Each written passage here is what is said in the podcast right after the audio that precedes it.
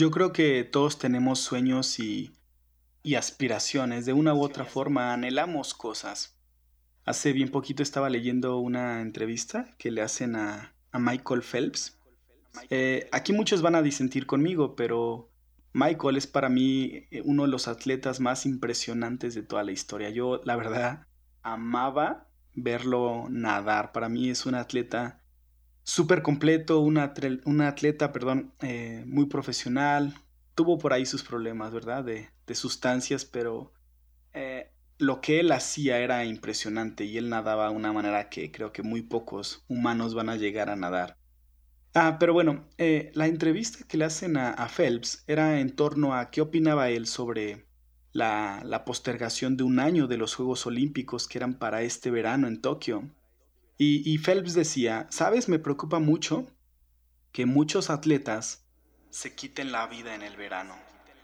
Y, me produjo un poco de extrañeza leer esa, esa entrevista, esa declaración, pero él decía, mira, un atleta se prepara durante toda su vida para llegar de la mejor manera a, pues a la competición, ¿no? O sea, su sueño de esa persona es representar dignamente a su país, su sueño es subirse al podium, su sueño es llevarse el oro a casa, la plata, o sea, y, y ha invertido muchísimo de su tiempo tanto recursos pues físicos, recursos psicológicos, recursos pues no sé, financieros, todo lo ha puesto para llegar a Tokio en la mejor manera posible y ahora que se ha cancelado Tokio 2020, pues muchos atletas seguramente no verán eh, pues un futuro y, y, querrán quitarse la vida, ¿no?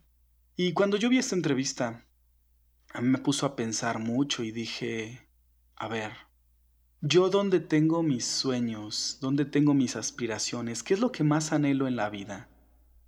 Mira, tengo desde, bueno, desde que tengo uso de razón, yo pues he ido a una iglesia, ¿no? Y desde siempre a mí se me dijo, John, tu propósito, eh, tu propósito de vida es darle la gloria a Dios, ¿no? Que lo más importante en tu vida deba ser Dios. Ahora, eh, y lo veo a la distancia, porque yo también he repetido muchas veces ese discurso y creo que es genuino, creo que la Biblia habla de darle la gloria a Dios con todo lo que hacemos, pero sinceramente, y yo te quiero hablar con sinceridad, muchas veces, muchísimas veces, la verdad es que Dios no está en primer lugar en mi corazón, ¿no? O sea, me lo he preguntado muchas veces, eh, he predicado sobre ello, pero ahora mismo guardo silencio y dejo que hable mi corazón y digo, wow, muchas veces la verdad es que yo estoy afanado por otras cosas y me doy cuenta que en efecto Dios no es lo más importante en mi vida. Y mira, antes de que me empieces a juzgar de más y empieces a decir, mira, eh, ¿cómo te atreves a decir esto? Eres un idólatra, eres un cristiano de poca monta, ¿no? Muy chafa o lo que sea. Pero, pero no, mira, yo quiero que también tú te lo preguntes, ¿no? Y que tú seas muy sincero, que tú seas muy sincera. Y que tú digas, Dios es lo más importante en mi vida. Dios es lo más grande, lo más grandioso que yo tengo. Mira, si tú respondes afirmativamente, muchas felicidades. En serio, y te lo digo de corazón, muchas felicidades. Pero la neta, la neta, como decimos en México, o sea, la verdad es como el, la neta, la neta es como el desierto, desierto te digo de, del Nuevo Testamento. Pero la verdad es que muchos de nosotros no tenemos, o más bien tenemos nuestros intereses ah, en nuestra propia persona, ¿no? En nuestra fama, en nuestra reputación. Lo primero son mis sueños, mi familia, ¿no? Lo primero es mi trabajo pero siempre tiene algo que ver con nosotros, ¿no? Lo principal somos nosotros. Y, y últimamente he estado reflexionando mucho en esto, ¿no? Vi la entrevista de Phelps y yo dije, ¿dónde está mi corazón? ¿Qué, qué tendría que pasar en mi vida para que me ponga así de loco, ¿no? Ah, y me, me, puse a recordar una frase que me dijo una vez un, un amigo, un pastor, mi mentor, Eliel. me dijo, John, mira, ¿quieres saber qué es lo que ocupa el primer lugar en tu vida? Pregúntate cuatro cosas. Punto número uno. ¿Dónde inviertes más tu tiempo? Punto número dos. ¿Dónde inviertes más tus recursos? ¿Ok? Punto número tres. ¿Dónde inviertes más pensamientos? Ok, muy bien. Y por último, ¿qué te produce tus mayores alegrías? Entonces, punto número uno era, ¿dónde inviertes más tu tiempo? Tu tiempo, eh, ¿en dónde o en qué o en quién inviertes más tu tiempo? El punto dos era, ¿dónde inviertes más tus recursos? Recursos tanto materiales, eh, financieros, físicos, etcétera, ¿no? El punto tres es, ¿dónde inviertes más pensamientos? Más pensamientos y sueños, ¿dónde los inviertes más? Y el punto cuatro es, ¿qué es aquello que te produce tus mayores alegrías? Yo te invito a que hagas como este cuadro, ¿no? Que pienses, que analices dónde, dónde, dónde está Dios en esta caja, ¿no? Porque mira, tú recuerdas esas palabras de Jesús de Mateo 6:21, donde Jesús dice, porque donde tengas tu tesoro, ahí también va a estar tu corazón. ¿Cómo saber dónde tengo mi tesoro? Bueno, mi, mi, mentor me decía esta, pues digamos, este esquemita, ¿no? De cuatro pasos para ubicar tu tesoro. ¿Dónde está más tu tiempo? ¿Dónde están más tus recursos? ¿Dónde están más tus pensamientos? ¿Dónde están más tus alegrías? Y ahí donde está tu tesoro, ahí está tu corazón. Ahora, la pregunta es, ¿dónde está Dios en, en esta cajita? ¿no? Dios ocupa eh, el primer lugar en tu, en tu tiempo, en tus recursos, en tus pensamientos? ¿Es Dios quien te produce tus mayores alegrías? Y mira, yo deseo que sí, ¿no? Yo deseo que tú me respondas, claro que sí, John, por supuesto que sí. Y yo, yo, yo te digo que la verdad es algo con lo cual lucho. Llevo muchos años preguntándome y diciéndome, John, todo lo que hago, todo lo que pienso, todo en donde invierto, todo en lo que sonrío tiene que ver con Dios. Y estoy en el camino, querido. Estoy en el camino de, de hacerlo. Y lo digo con emoción, ¿no? Estoy en el camino de ir hacia allá.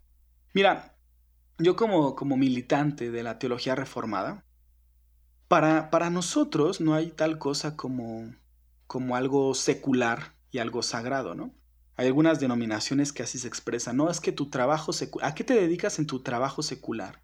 o tú no escuches música secular, ¿no?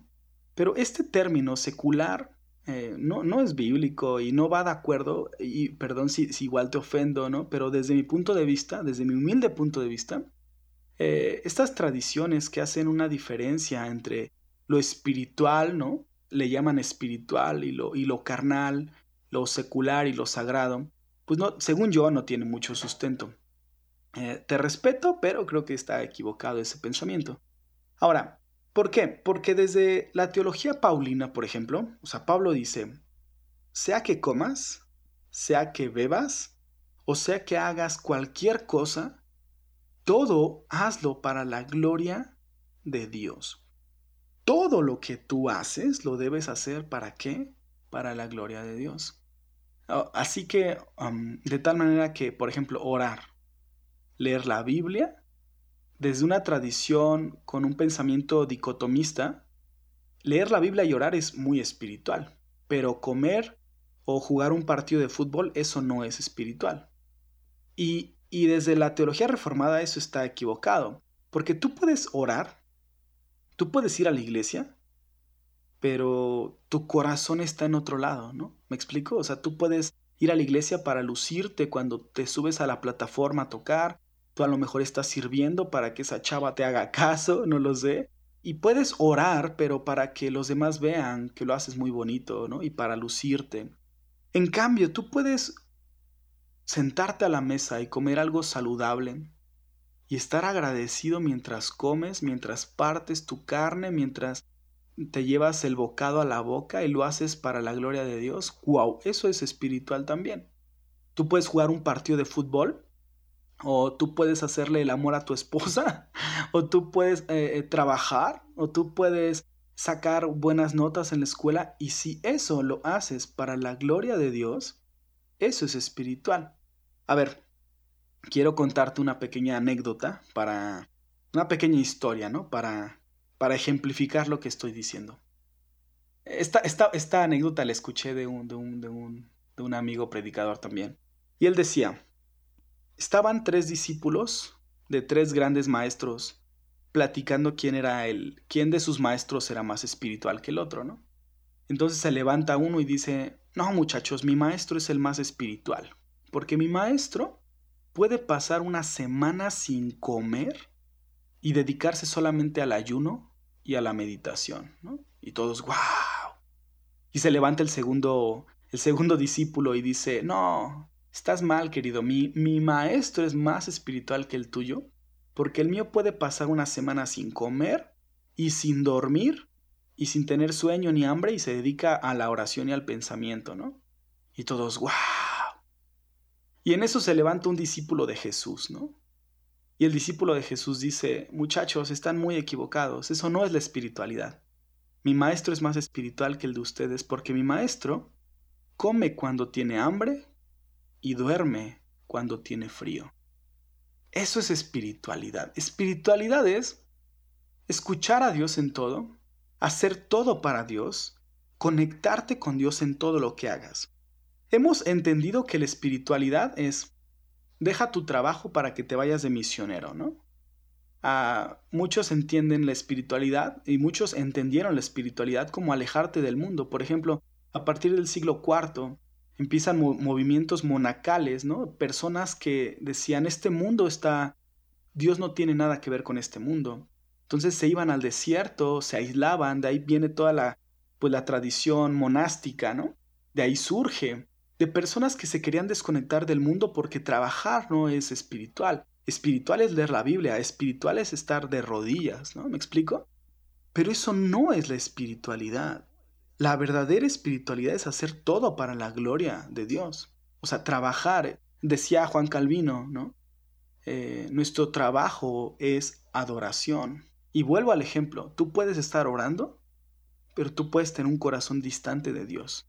Y todo el mundo dice, wow, ¿qué, es, qué espiritual es el hermano. Mira, cuando está en las alabanzas levanta las manos bien padre y así, ¿no? Pero tú no sabes, a lo mejor ese hermano eh, es bien grosero, ¿no?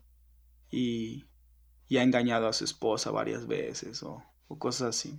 O tú puedes ver a, a un hermano que, que, él no sabe mucho de la escritura, eh, pero, pero pues hace bien su trabajo, es un buen mecánico y trata bien a su familia.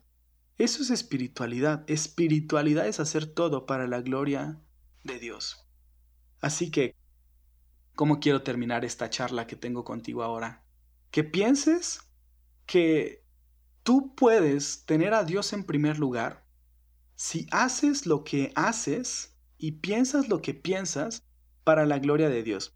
Yo no te estoy diciendo que Dios ocupe tus pensamientos, tus recursos uh, y, y que te genere tus alegrías más importantes para que estés todo el tiempo en el edificio de la iglesia o te dediques a la iglesia o que dejes tu trabajo y te metas al seminario. Porque muchos podrían estar pensando, ah, claro, yo tengo siempre en mi mente mi escuela, yo siempre tengo en mi mente mi trabajo, yo siempre tengo en mi mente, ah, pues no sé, mi familia, yo siempre tengo en mi mente las cosas que tengo que hacer. Entonces nunca voy a tener a Dios en primer lugar. Pero no, lo que lo único que yo te quiero decir el día de hoy es que tus recursos, que tu tiempo y que tus pensamientos y que tus alegrías te lo produzcan, te lo produzca Dios mientras haces tu trabajo. ¿Me explico? O sea, que tu tiempo, si vas a la escuela, ¿no? Si vas al trabajo, si estás con tu familia, si tienes un ministerio, lo que sea, que ese espacio sea todo para la gloria de Dios. Así juegues un partido de fútbol, ¿no? Así estés comiendo. Todo es para la gloria de Dios. Así que yo te invito a que es eso la espiritualidad. La espiritualidad es una orientación del corazón. Es la motivación de por qué hacemos lo que hacemos. Y repito el ejemplo, perdón que sea tan reiterativo quizá en este, en este episodio, pero de verdad, leer la Biblia no es más espiritual que pasar un tiempo con tus hijos, que pasar un tiempo de calidad con tu abuelita cuidándola. No es espiritual más una cosa que otra. Todo depende de la orientación del corazón. Si tú cuidas a tu abuelita y la honras y la respetas y la escuchas y le enseñas y le tienes paciencia, eso es espiritual. Wow, eso eso es darle la gloria a Dios. Por eso todo lo que hagas, sea de comida, de bebida, de palabra, yo te diría de Facebook, ¿no? De Instagram, de, de Netflix, de lo que hagas, todo debe ser para la gloria de Dios.